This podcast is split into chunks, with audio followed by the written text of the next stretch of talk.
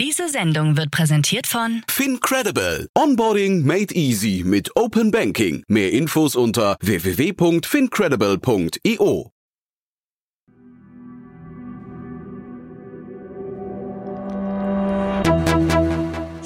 Startup Insider. Herzlich willkommen zu Startup Insider Investments und Exits. Mein Name ist Jan Thomas und ihr wisst ja, jeden Morgen begrüßen wir hier die wichtigsten Investorinnen und Investoren aus Deutschland, Österreich und aus der Schweiz und sprechen über Finanzierungsrunden und über Exits und über alles, was wichtig ist oder wichtig wird aus Sicht der Investorinnen und Investoren. Und ja, apropos Investorinnen, heute zu Gast zwei Investorinnen und zwar zwei großartige, denn Katharina Neuhaus ist wieder hier von Vorwerk Ventures und zum allerersten Mal dabei Alexandra Kurmulis, Early Stage VC von Capnemic und die beiden haben zwei tolle Themen mitgebracht, zwei sehr unterschiedliche Themen. Das eine aus London, Health Tech AI und das andere ein Exit, den wir ja versucht haben, nochmal von allen Seiten zu beleuchten, aber der klingt auch toll. Da gab es ein paar Punkte, die haben wir nochmal kritisch hinterfragt, aber ich glaube in Summe zwei super tolle Themen. Jetzt, wie gesagt, mit Katharina Neuhaus von Vorwerk Ventures und zum allerersten Mal Alexandra Kurmulis von Capnemic. Viel Spaß dabei. Heute zu Gast Katharina Neuhaus, Principal bei Vorwerk Ventures. Vorwerk Ventures ist ein VC ansässig in Berlin mit Fokus auf Early Stage Ventures, die sich auf Lösungen für People and Planet spezialisieren. Digital Health, Food Tech, Climate Tech und Sustainable Consumption sind unsere Hauptschwerpunkte und zu unseren Portfoliofirmen gehören unter anderem Planted, Avi Medical und Carbon Pool. und Alex Kurmulis, Investment Managerin bei Capnemic. Capnemic investiert in Pre-Seed, Seed und Series A Runden im Dachraum, also Deutschland, Österreich und der Schweiz. Unser Fokus liegt vor allem auf B2B Tech, investieren aber auch immer wieder in Deep Tech Firmen. Tickets liegen zwischen 500.000 und 6 Millionen initial plus entsprechende Reserven für Folgefinanzierungsrunden. Wir investieren aktuell aus unserem dritten Fund, der 190 Millionen Euro groß ist. Ja, und bekannte Firmen aus unserem Portfolio sind auf jeden Fall Lina X und Adjust, aber auch zum Beispiel Dexery, ähm, Userlane, Circular, Parcel Lab.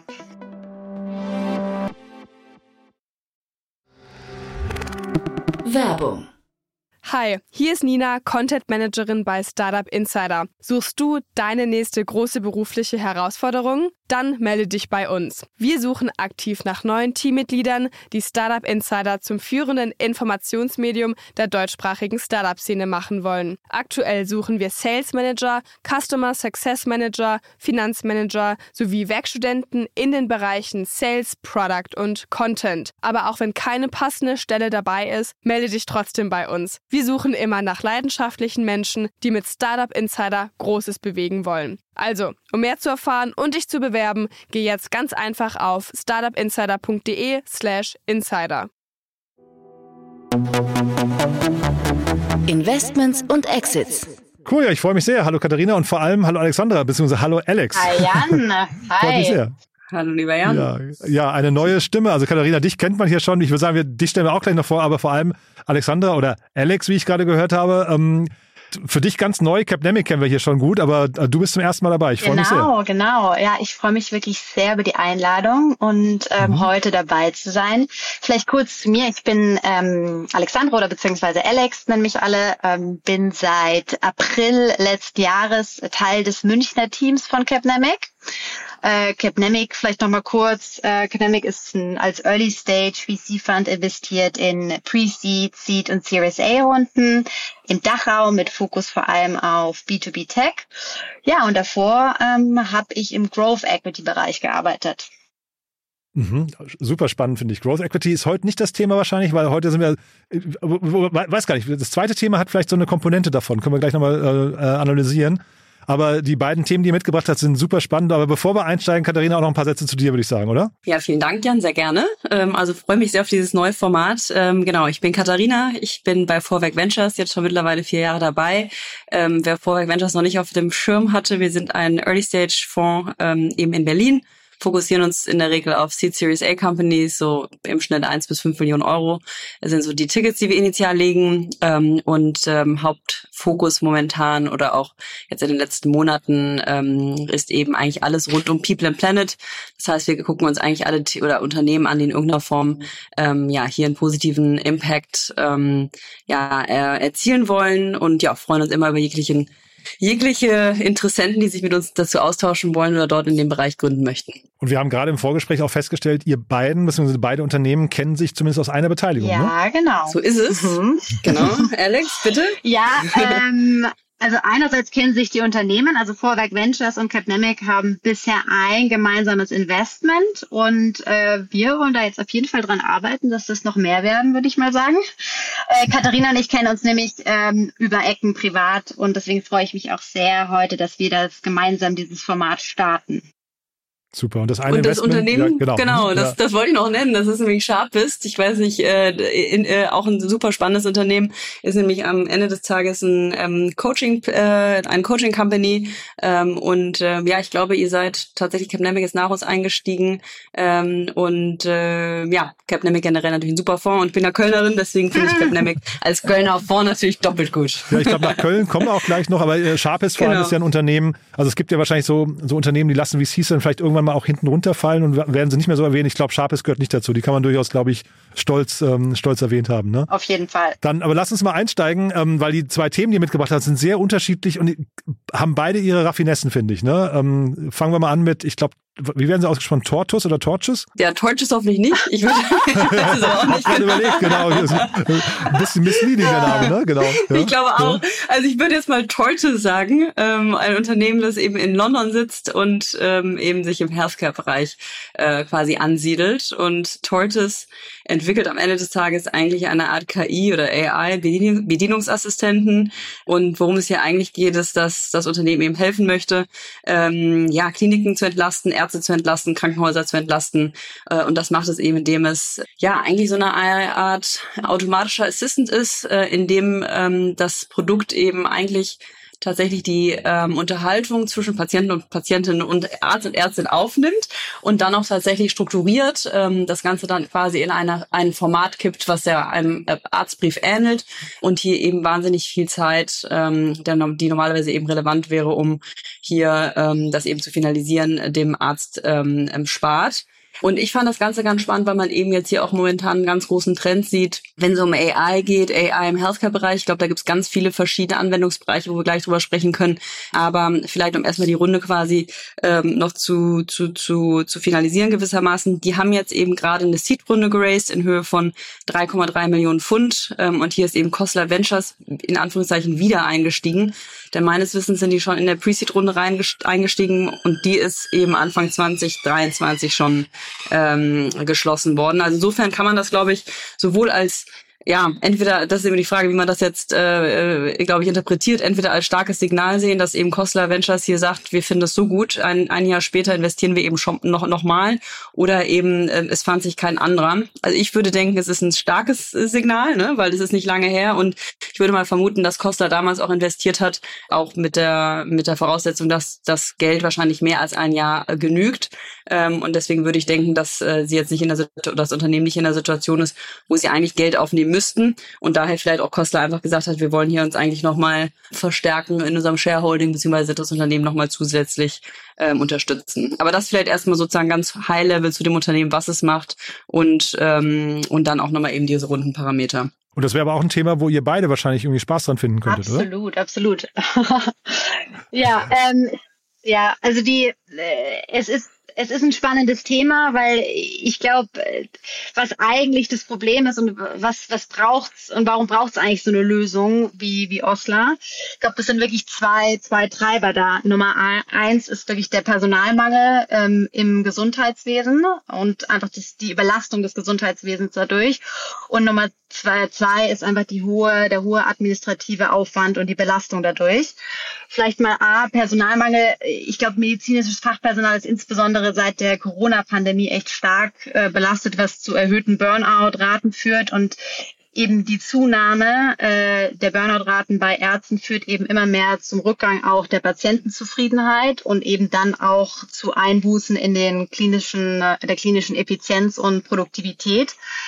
Und ähm, da kann eben genau so ein Osler halt einsetzen. Also Osler, vielleicht muss man das noch sagen, das habe ich jetzt gerade einfach mal äh, vorausgesetzt, ist das Produkt von, ähm, von Tortoise AI und ist die äh, Abkürzung für, äh, Katharina, korrigiere mich, wenn ich falsch sage, Operating System Leverage in Electronic Records. wow. Aber ganz, ganz netter Name. Und eben zwei, noch gleich das hervorzuheben, es ist eine unheimlich hohe administrative Belastung, die eben bei Ärzten liegt und bei äh, medizinischem Personal.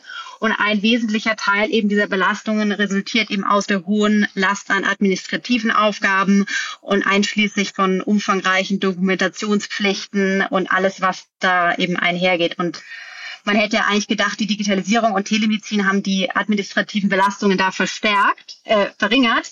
Aber ähm, es zeigt sich eben, dass das eigentlich eine Verstärkung dadurch gibt, weil es immer mehr Daten eben in elektronische Gesundheitsakten übertragen werden müssen. Ja, genau. Und ich glaube, da nur eine Ergänzung zu, also absolut, ich glaube, dieses Thema ähm, Fachkräftemängel ist natürlich immer ja, gravierender und auf der anderen Seite hat man natürlich auch eine ähm, ja eine Bevölkerung, die halt immer älter wird. Ähm, und ähm, ja, finde hier auf jeden Fall sehr spannend, ähm, dass das Unternehmen auch in UK sitzt. Ähm, grundsätzlich ist es natürlich hier schon ja sehr komplex, würde ich sagen, wenn man sich überlegt, wie unterschiedlich die Gesundheitssysteme eben in Europa sind.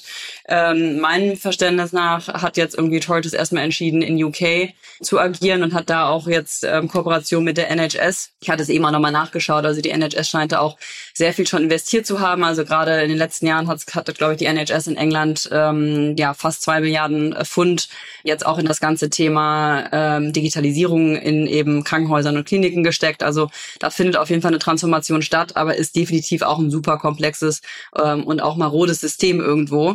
Ähm, aber ähm, zumindestens wird, wird da sehr ähm, verstärkt ähm, versucht, eben diese elektronischen Krankenakten, ähm, ja, eben, dass die elektronisch und digital eben ähm, abgespeichert werden und hier dann dementsprechend auch Effizienzen äh, gehoben werden können. Ähm, aber nichtsdestotrotz ist es, glaube ich, ein ähm, ja, sehr spannender Case, weil, wie gesagt, ähm, durch diese älter werdende Bevölkerung und eben Arbeitskräfte, die wir nicht haben, ähm, haben wir da eben ein massives Problem. Gerade irgendwie, wenn wir, glaube ich, schauen, wie die Welt in 10, 20, 30 Jahren aussieht. Und ähm, äh, da, glaube ich, zu schauen, wie man sowohl eben das Personal als auch ähm, ja, Systeme da zu entlasten in irgendeiner Form, ähm, ist, glaube ich, super spannend und super wichtig. Ähm, und wo dann die Reise hingeht, ähm, ja, muss man, glaube ich, schauen, ob jetzt es sinnvoll ist, dann in andere europäische Märkte zu gehen. Ist, glaube ich, nochmal eine andere Frage, eben aufgrund dieser Komplexität von der Regulatorik in, in, in Europa. Ähm, aber, glaube ich, auf jeden Fall ein ganz heißes Thema gerade, ähm, weil, ähm, ja, glaube ich, da gerade im Healthcare-Bereich sich super viele Opportunitäten ergeben. Diese Regulatorik äh, in Europa, also wir, wir sehen ja jetzt schon in Deutschland, das Thema äh, elektronische Krankenakte ist schon kompliziert irgendwie, ne? Ich habe mich jetzt gefragt, ob das, äh, sagen wir, aus Datenschutzgründen, weil da hast du ja quasi eine europäische Regelung, fast so, so eine Binnenmarktregelung, ob da nicht London vielleicht sogar jetzt versucht, sich ähm, vielleicht sogar besonders zu positionieren, weil man da eben ausgenommen ist von der europäischen ähm, Datenschutzverordnung. Also das hier ist ja sicherlich ein gravierendes Datenschutzthema, oder? Ja. Ja, absolut. Bin ich auch sehr gespannt, wie sich das entwickelt. Also ich glaube, genau, in, in Europa eben mit GDPR, äh, GDPR hast du natürlich ganz andere Probleme. Und als ich das jetzt initial gehört habe, war ich natürlich auch erstmal so, wow, muss man als Patient oder Patientin natürlich auch erstmal so akzeptieren, wie das gemacht wird, gemacht wird in der Praxis, weiß ich auch nicht, denn de facto muss da ja eigentlich ein, ein Recording irgendwie stattfinden, wenn genau. du mit deinem Arzt sprichst. Und ähm, ich, also ich in, intuitiv würde ich jetzt erstmal ein Störgefühl haben. Ich bin aber auch deutsch und ich glaube, die Deutschen sind grundsätzlich immer eher so ein bisschen skeptisch, was sowas angeht. Ähm, deswegen weiß ich auch nicht ganz genau, wie das dann wirklich in der, in der, in der Praxis, wie gesagt, aussieht. Ähm, aber ja, England, ähm, ich glaube, das ist generell natürlich super spannend jetzt, wie sich England in vielen Bereichen jetzt weiterentwickelt und auch gerade was das Health-Thema angeht, glaube ich, sind sie jetzt nicht unbedingt mit der NHS oder mit dem Gesundheitssystem hier unbedingt ein Vorreiter, aber ja, vielleicht wird's das jetzt. Ähm, ähm, aber ähm, ich glaube, die haben natürlich auch nochmal ganz andere Probleme und Herausforderungen Veränderung seit dem Brexit. Hm. Ja, ich glaube, also ich kurz zur Privatsphäre, sorry, da habe ich gelesen, äh, also so wie ich verstanden habe, ähm, gehen die damit so um oder sie gewährleisten die Privatsphäre der Patienten, ähm, indem sie eben diese Konsultationsaudios, die eben dieses System Osler aufzeichnet, ähm, nicht speichern, sondern eben alle Daten gleich in diese elektronische Gesundheitsakte pushen. Aber ähm, ja, nur mal so am Rande dazu. Mhm. Ja, aber ich habe mich gerade gefragt, eingangs sagte ich ja, das könnte Thema sein für euch beide, aber würde man das in Deutschland, also ein ähnliches Thema jetzt gerade anfassen? Ja, also ich würde sagen, es ist auf jeden Fall gerade ein sehr aktuelles äh, Thema. Also alles, was, ähm, was um das Thema äh, Gesundheitsdaten geht. Also da sehen wir schon gerade viele Unternehmen, die in irgendeiner Form versuchen wollen, ähm, diese große Daten äh, Masse, die es ja eigentlich gibt, ne? Also auf der einen Seite zu sammeln, dann eben auch zu standardisieren und zu nutzen.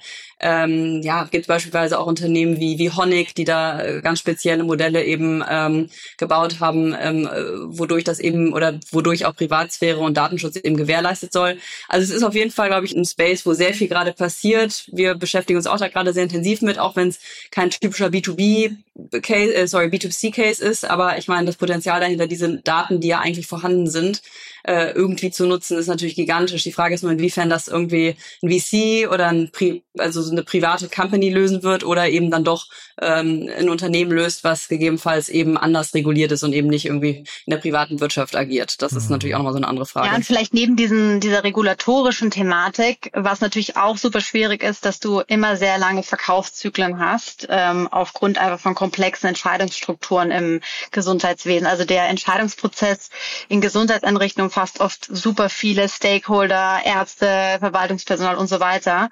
Und das kann eben ein super komplexer und zeitaufwendiger Prozess sein. Deswegen ist so die Adaptionsgeschwindigkeit gerade bei solchen Lösungen und insbesondere in Deutschland wahrscheinlich sehr, sehr komplex. Und zudem kommt halt auch generell so ein Widerstand gegen Ver Verhaltensänderungen von Ärzten, weil ich glaube, Ärzte sind darauf einfach trainiert, sich auf effizienzbasierte Praktiken zu verlassen. Und die Einführung eben von neuen Produkten oder Technologien kann daher erstmal oft auf wahrscheinlich so Skepsis stoßen. Aber ähm, ja, die Runde ist jetzt nicht riesig, ne? Ähm, ähm, also ist das ein, weil ich hätte jetzt gedacht, AI ist so gerade das Thema. Ähm, kann man sich das erklären oder, oder sind die so kapitaleffizient? Ich glaube, die sind halt super früh noch. Also was ich jetzt gesehen habe, scheinen die echt erst in der Pilotierungsphase zu sein. Ähm, und haben da, es läuft, glaube ich, gerade eine Pilotenstudie mit, ähm, mit, äh, mit einem Hospital in, in the UK und in der eben die Technologie im klinischen Umfeld erstmal bewertet werden soll. Und darüber hinaus haben sie vielleicht noch ein, zwei andere, aber die sind halt noch sehr, sehr, sehr, sehr früh. Und das kann sozusagen die Rundengröße erklären. Genau, hier würde ich nur noch ergänzen, ähm, dass äh, man wahrscheinlich genauer hinschauen müsste, was jetzt genau, ähm, wie, wie genau das Modell aussieht und von welchen Quellen jetzt auch die Daten stammen und inwiefern die auch gesammelt werden. Ähm, da bin ich mir noch nicht ganz sicher, ob ähm, äh, wie das eben gehandhabt wird. Und ansonsten, ähm, ja, gebe ich dir recht, für ein AI-Unternehmen ist es wahrscheinlich eine kleine Runde, kleinere Runde, ähm, aber kommt wahrscheinlich dann auch immer drauf an, wiefern hier viel Hardware notwendig ist, wie es jetzt bei anderen AI äh, oder ja großen AI-Companies ist, wo auch eben sehr viel Funding reinkommt, weil natürlich sehr viel ähm, Hardware da eben oder Server eben auch angeschafft werden müssen. Da kann man vielleicht noch ergänzen, dass äh, es ist auch eine kleine Runde im Gegensatz jetzt zu anderen Spielern im Markt. Es gibt eigentlich so drei Spieler, die mir da aufgefallen sind und die haben eigentlich über die letzten Jahre ganz gut Geld eingesammelt. Das ist einerseits mal so ein ähm, amerikanischer Player, die heißen DeepScribe. Die wurden 2017 in den USA gegründet und haben 2022, glaube ich, eine Series A-Runde mit Index und Sequoia gemacht und ähm, genau äh, bauen da auch ein großes Sprachmodell anscheinend auf.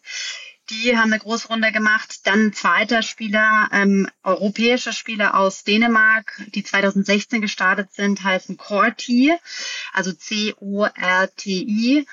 Und die haben zuletzt eine Series B-Runde eben geraced von, in der Höhe, glaube ich, von 60 Millionen Dollar mit Atomico.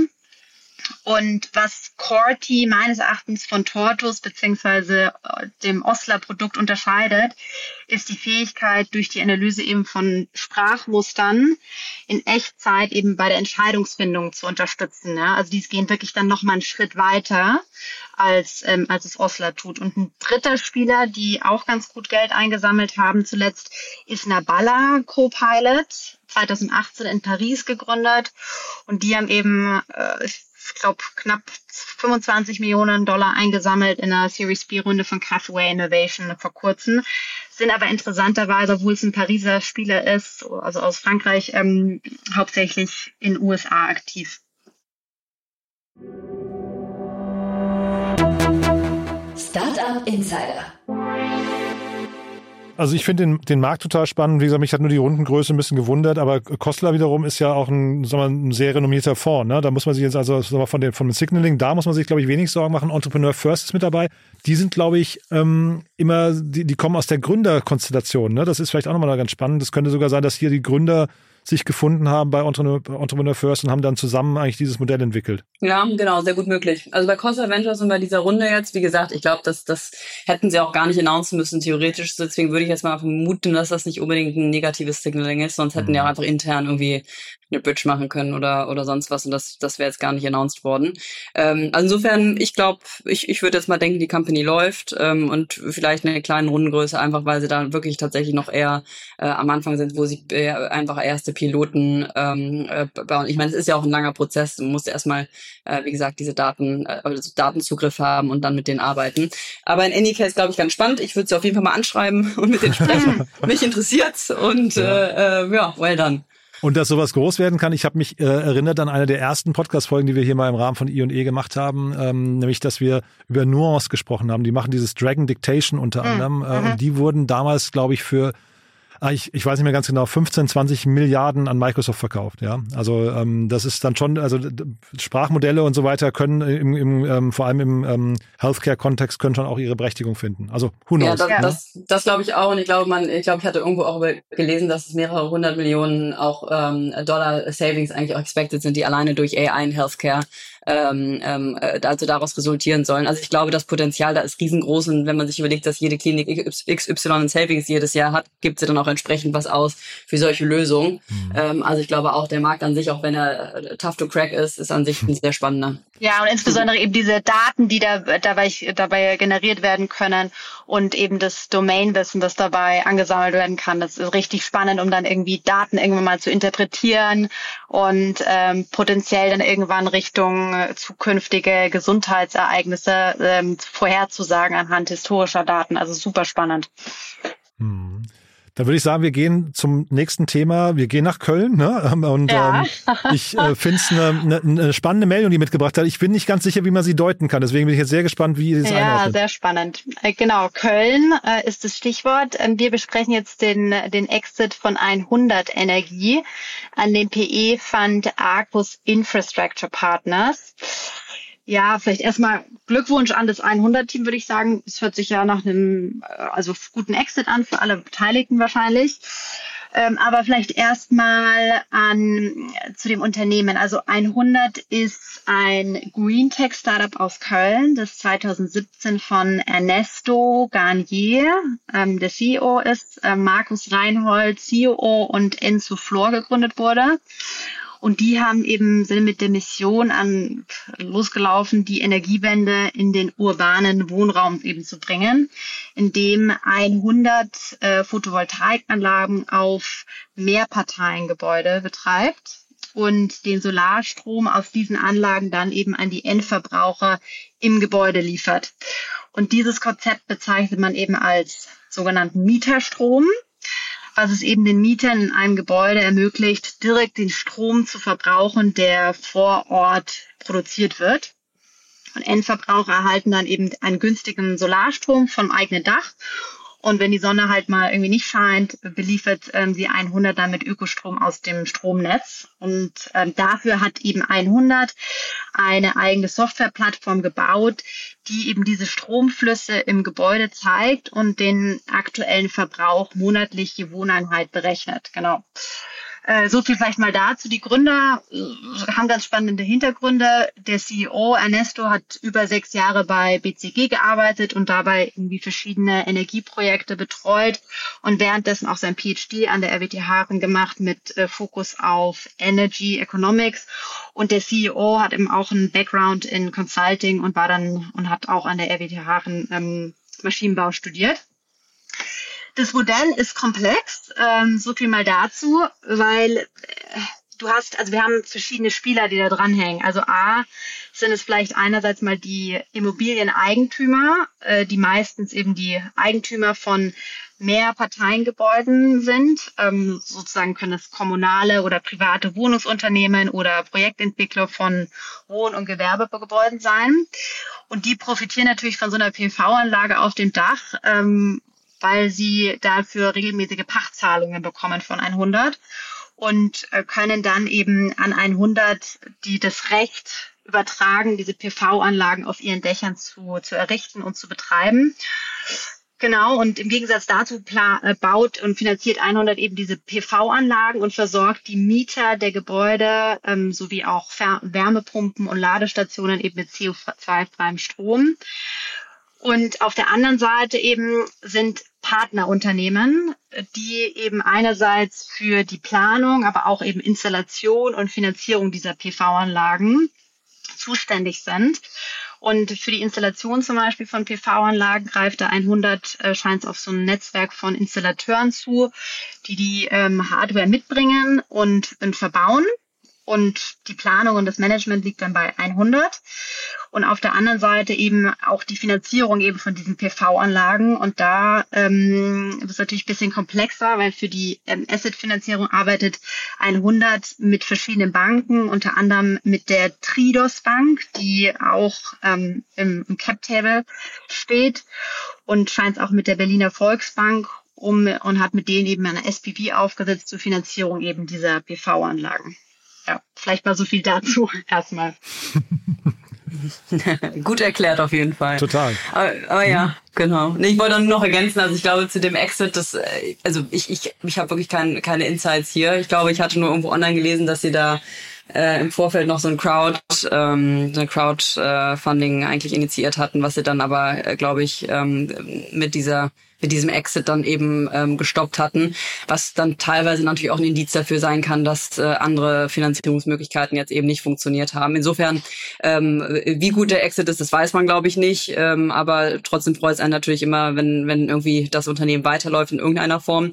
Ähm, ich glaube, was was was Alex ja auch hier schon gesagt hatte, was ich wiederum ganz spannend finde, es gibt ja hier auch einige Player wie Metagrid, glaube ich, die jetzt diesen ganzen Hardware-Aspekt rauslassen und ich glaube, das ist auch eben ein Aspekt, der dann eben auch ähm, nicht ganz trivial ist, weil man natürlich auch das Ganze finanzieren muss, wenn man eben die Hardware auf dem Balance Sheet hat. Und das hat, glaube ich, in dem Fall Energie 100. Ähm, also was ich damit meine, ist, dass die ähm, äh, PV-Anlagen ja denen weiterhin gehört. Und ich glaube, wenn man die dann eben finanziert, muss man auch schauen, wie das eben möglich ist. Ähm, das ganze Umfeld hat sich natürlich hier auch etwas verändert. Und ich glaube gleichzeitig was ich ja auch ganz interessant finde, dass du natürlich auch irgendwie nochmal ganz große Player hast wie Enpal und 1, die jetzt nicht direkt vielleicht auf den ersten Blick die, ähm, die, die, die Wettbewerber sind, aber durchaus, wenn man sich anhört ähm, oder, oder manchmal Podcasts etc. anhört, auch ganz ambitioniert sind, was auch diese Themen angeht. Also insofern glaube ich auf jeden Fall super, super spannender Space, ähm, aber auch eben nicht leicht, ähm, wenn man eben Nummer eins diesen Hardware-Aspekt mit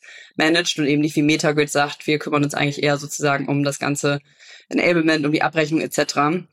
Und dann eben auch wirklich sehr, sehr gut gefundete Companies, die dann eben auch schon in dem Markt aktiv sind. Mhm. Ich, also natürlich Glückwunsch zu, zum Exit. Ich habe mich aber auch gefragt, also Sie schreiben natürlich auch erfolgreiche Exit und sowas. Und dieses mit dem Crowdfunding, das habe ich auch so ein bisschen eben dann durchgelesen. Vielleicht hat man, die letzte Runde war Mitte 22, das heißt, irgendwann ist so eine, so eine, weiß nicht, Runway auch am Ende, ne? Das heißt, man, man hat vielleicht auch keine Alternative mehr gehabt, das jetzt zu verkaufen. Und ich habe gesehen, Sie haben mit ähm, Minol, heißen die, glaube ich, sehr früh auch einen Strategen mit reingenommen, was vielleicht auch nicht immer die, das, das beste Signal ist. Also ich glaube, diese Komplexität, die, die sieht man hier eben an vielen Stellen. Das absolut, so absolut, ja. ja. Ähm, ich glaube, man muss halt auch vielleicht nochmal beleuchten, wer, äh, also wahrscheinlich haben sie einfach die, die verschiedenen Optionen ähm, abgewogen und da hat sich wahrscheinlich diese äh, der Deal mit Arcus rausgestellt als beste Option. Ich meine, Arcus ist ein äh, PE-Fund, die machen sehr viel, scheint es auch im Infrastructure-Bereich und ähm, äh, haben angeblich auch eine äh, Firma vor kurzem auch ähm, akquiriert, Officium, ähm, die, die eine verbraucherabhängige Erfassung und eben Abrechnung von Wasser und Wärme eben machen. Und äh, Grund eben für die Akquisition kann sein, dass eben diese Partnerschaft zwischen Officium einer 100 ermöglicht wird dadurch. Und dadurch kann halt so ein gebündeltes Angebot für Gebäudeeigentümer mit mehreren Parteien angeboten werden, um eben Strom- und Wasserbedarf umweltfreundlich ähm, zu dekarbonisieren. Und der Zusammenschluss lässt eben daraus schließen, dass Arcus wahrscheinlich mit der Akquisition äh, einfach so ein Ökosystemansatz fahren will, ja. Und das ist dann ja eine Win-Win für Arcus natürlich, aber auch für 100, die eben auf dieser, aufgrund dieses komplexen Businessmodells ja auch dann eine mhm. Sicherheit haben bei der Finanzierung. Und das komplexe Businessmodell, das sieht man auch im Handelsregister, wenn man sich das Firmenkonstrukt anguckt, denn unter der 100 Energie GmbH ähm, also inklusive der gibt es insgesamt sechs verschiedene GmbHs und UGs. Ne? Ähm, das ist dann schon auch ganz schön verschachtelt für so ein junges ja, Unternehmen. Absolut. Ja, absolut. Absolut, ja, ja. Also es ist ein komplexes Businessmodell äh, aufgrund einfach dieser Vielzahl der Beteiligten und dieses hohen und auch noch dieses Mess- und Abrechnungsaufwands, der dadurch entsteht. Und ähm, 100 verantwortet ja wirklich die Planung, die Materialbeschaffung, die Bauleitung, die Fertigstellung von diesen PV-Anlagen. Und ähm, zudem gibt's halt auch einige äh, Betreiberrisiken, wie, wie zum Beispiel technische Ausfälle oder Haftungsthematik oder sonstiges. Und außerdem muss man das ja auch warten und die Versicherung dieser Anlagen. Also da kommen schon wirklich sehr, sehr, sehr, sehr viele äh, Sachen hinzu, die einfach das ähm, da eine Komplexität mit reinbringen und dann eben diese Finanzierungsthematik, wo sie sich jetzt zwar äh, zusammengetan haben mit eben dieser Tridos äh, Bank, die anscheinend ähnlich wie GLS Bank ähm, Fokus hat auf ähm, alles Richtung Umwelt ähm, und, und ja, ESG, aber äh, trotzdem sehr komplex, ja. 65 hm. Mitarbeiter schon, das klingt auch nach einer stattlichen Größe schon, ne? die muss man auch stemmen können, heißt aber auch zeitgleich, weil sie haben ja jetzt nicht so unendlich viel Geld davor eingenommen, das heißt, zumindest die Umsätze müssen irgendwie gestimmt haben, ne? Cashflow muss da gewesen sein. Ne? Also ich habe gesehen, 6,5 Millionen waren es davor, ähm, das, das, das klingt jetzt irgendwie so, als haben sie zumindest ein stabiles Ja, ja, absolut. Ähm, obwohl ich jetzt auch bei LinkedIn gesehen habe, äh, dass äh, seit 2022, glaube ich, die um die Anzahl der Mitarbeiter gesunken ist, glaube ich, um 33 oder ja. um 30 Prozent oder so. Ah, ja. ähm, ich habe jetzt nur die Pressemeldung referenziert, ja. da stand das jetzt so drin mit den 65. Genau, ich okay. glaube, die waren mal bei 90 oder so oder, oder knapp mehr und wie es um den Dreh. Ähm, ja, ja. Also Energiemarkt, ich meine generell, also ihr habt gerade Enpal und so weiter angesprochen. Ich, wundert mich, dass die hier nicht zuschlagen, ne? weil das wäre ja, also Enpal ist ja auch, ähm, oder auch äh, vor allem jetzt hier äh, 1,5 Grad ist, die, die machen ja nur so, so ähm, Buy and Build. Ähm, vielleicht also vielleicht ist dann hier auch das ähm, hinterher nicht spannend genug gewesen. Ne? Äh, zeitgleich so ein PE, mal gucken, was sie daraus machen. Ja, beziehungsweise ich glaube gleichzeitig auch Empal ist halt schon auch noch in einem anderen Feld unterwegs, weil Empal hat ja wirklich den Fokus auf Hauseigentümer von Einfamilienwohnhäusern. Stimmt, und es ist ja, ja. schon nochmal ein anderer Markt und gerade dieser Mieterstrommarkt ist schon nochmal ein anderer Bereich. Und da gibt es jetzt eben, die Katharina hatte vorhin so ein Metagrid gesagt, auch so ein Solarize, die jetzt eher eine reine, so wie ich das jetzt von außen sehe, eine reine Softwarelösung sind und jetzt nicht wie, ähm, äh, wie 100 mehr Richtung Software-based Fulfillment as a Service wahrscheinlich eher. Und ähm, wenn, dann hätte es auch noch sein können, vielleicht, dass irgendwie so Energieversorger oder Energiekonzerne da vielleicht auch zuschlagen, weil ich meine, es gibt anscheinend auch so ein Mainova, das ist Teil äh, der Energieversorger von, von Frankfurt und die haben anscheinend auch so eine Mi äh, Mieterstromlösung im Raum Frankfurt aufgebaut und da gibt es auch noch so ein paar andere Player, die sich in diesem Mieterstromsegment ähm, äh, auskennen und ich glaube, EWE war ja auch investiert jetzt bei 100, also das hätte vielleicht auch ganz mhm, gut genau. gepasst, genau. ja. Mhm. Und generell aber ihr beiden, also Capnemic ähm, und äh, Vorwerk, guckt ihr euch denn die, ähm, den Energiemarkt an? Ist das ein Thema mit dir oder, oder würde man eher sagen, weil es so viele Player gibt, ähm, ist da eigentlich schon, weiß ich, nahezu alles jetzt gerade ab, ab, zumindest in der frühen Phase zumindest abgedeckt. Also für Vorwerk Ventures kann ich nur sprechen, dass sich bei uns ja unter anderem Dominik Steinkele, der meines Wissens auch bei euch hoffentlich einmal im Monat ja, tatsächlich ja. Gast ist, Freuen wir uns. sehr intensiv mit dem Thema Climate Tech eben, äh, ähm, äh, beschäftigt und wir dementsprechend ja auch schon gerade im letzten Jahr einige, die das gemacht haben, die Resourcify, also im weitesten Sinne im Climate Tech, äh, Resourcify oder auch Bootcamps wurde, glaube ich, letzte Woche announced ähm, und äh, auch Carbon Pool. Also wir sind da sehr aktiv und wollen auch noch aktiver werden, ähm, denn ich glaube, das passt natürlich sehr gut zu, zu People and Planet. Äh, und ja, ist super kompetitiv, gerade die Themen, die eben eher, ich sag mal, auf der Software-Seite sind. Ich glaube, es gibt viel VCs, die immer noch da ähm, Berührungsängste haben, wenn es um, um Energiethemen geht, äh, geht, die eben auch ähm, Hardware- oder Asset-heavy sind.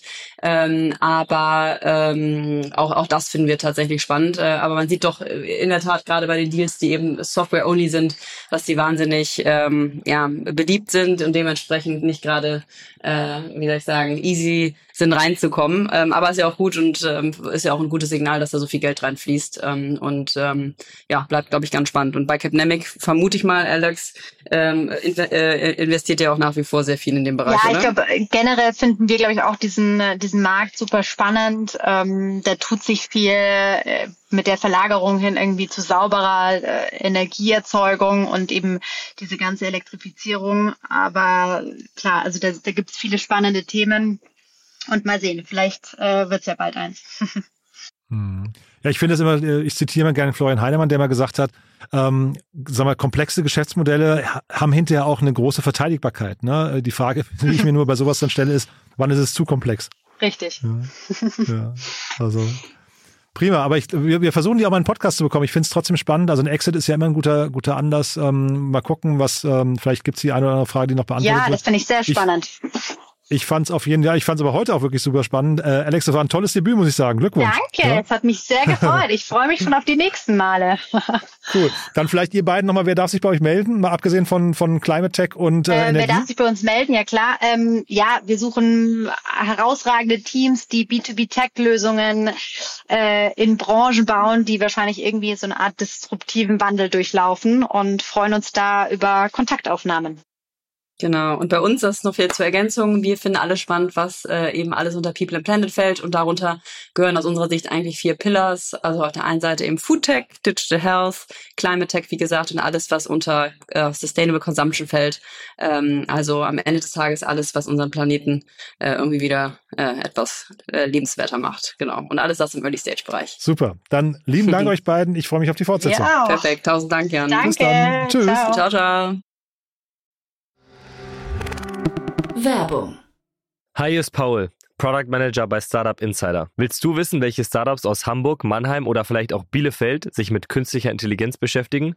Oder wie zum Beispiel das Portfolio von Earlybird oder HV Capital aussieht? Entdecke all das und noch viel mehr auf unserer Plattform. Kostenlos und ohne Begrenzungen. Unsere Datenbank umfasst über 20.000 Profile aller relevanten Startups, Investoren und Personen, die darauf warten, von dir entdeckt zu werden. Also, wenn ich dein Interesse geweckt habe, schau einfach mal auf unserer Plattform vorbei unter startupinsider.de/slash insider. Investments und Exits.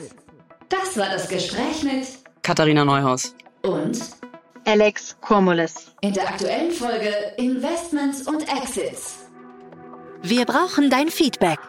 Unsere Mission ist es, das relevanteste Medium in der deutschsprachigen Start-up-Szene zu werden. Wir stehen mit unserem Namen dafür ein, dass unsere Inhalte und Produkte deinen Ansprüchen gerecht werden. Daher schreib uns gerne deine Anmerkungen, Hinweise und Kritik an info at startup-insider.com oder hinterlasse einen Kommentar auf unseren Social-Media-Kanälen. Aufgepasst! Bei uns gibt es jeden Tag alle relevanten Nachrichten und Updates aus der europäischen Startup-Szene. Wir versuchen in breiter Masse die spannendsten Akteure der Startup-Szene zu interviewen, damit du zu deinem Thema alle wichtigen Informationen findest. Damit du nichts verpasst, abonniere uns ganz einfach kostenlos auf deiner Streaming-Plattform.